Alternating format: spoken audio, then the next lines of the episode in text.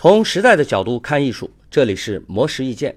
很多人都认为刺绣这种细致的活儿应该是适合女孩子干的事儿。可是生活并不是一成不变的固化，刺绣也并非女孩子的专利。生于台湾、长于苏州的乐喜是一个虎背熊腰、留着络腮胡的大男孩，学习刺绣已经有十五年了。虽然因为学习刺绣，这些年来没少让他遭受嘲笑和质疑。但是都无法让他停止刺绣这件事。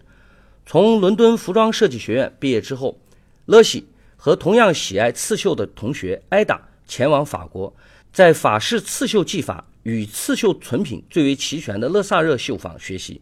法式刺绣采用隐藏式反面刺绣法，刺绣时面料是背面朝上，全靠绣者用手感受正面的珠片走向，而且。还非常追求极致的完美，比如乐喜和艾达完成的毕业作品中，本来飞鸟图案只需要用羽毛覆盖就可以了，但是老师却要求他们将鸟身全部绣出来，并表示因为是在法国，所以追求完美，对创作有执念，所以越在看不见的地方越要有讲究。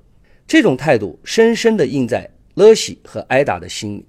他们学成回国，成立刺绣工作室之后。对刺绣依旧保持这种极致的态度，他们也把钱花在最好的针线上，装饰材料都是在国外采购，有些甚至已经停产了，只能在使用时倍加珍惜。除此之外，他们还将中国的刺绣技艺和文化融入到法式刺绣之中，使作品呈现出更多的可能。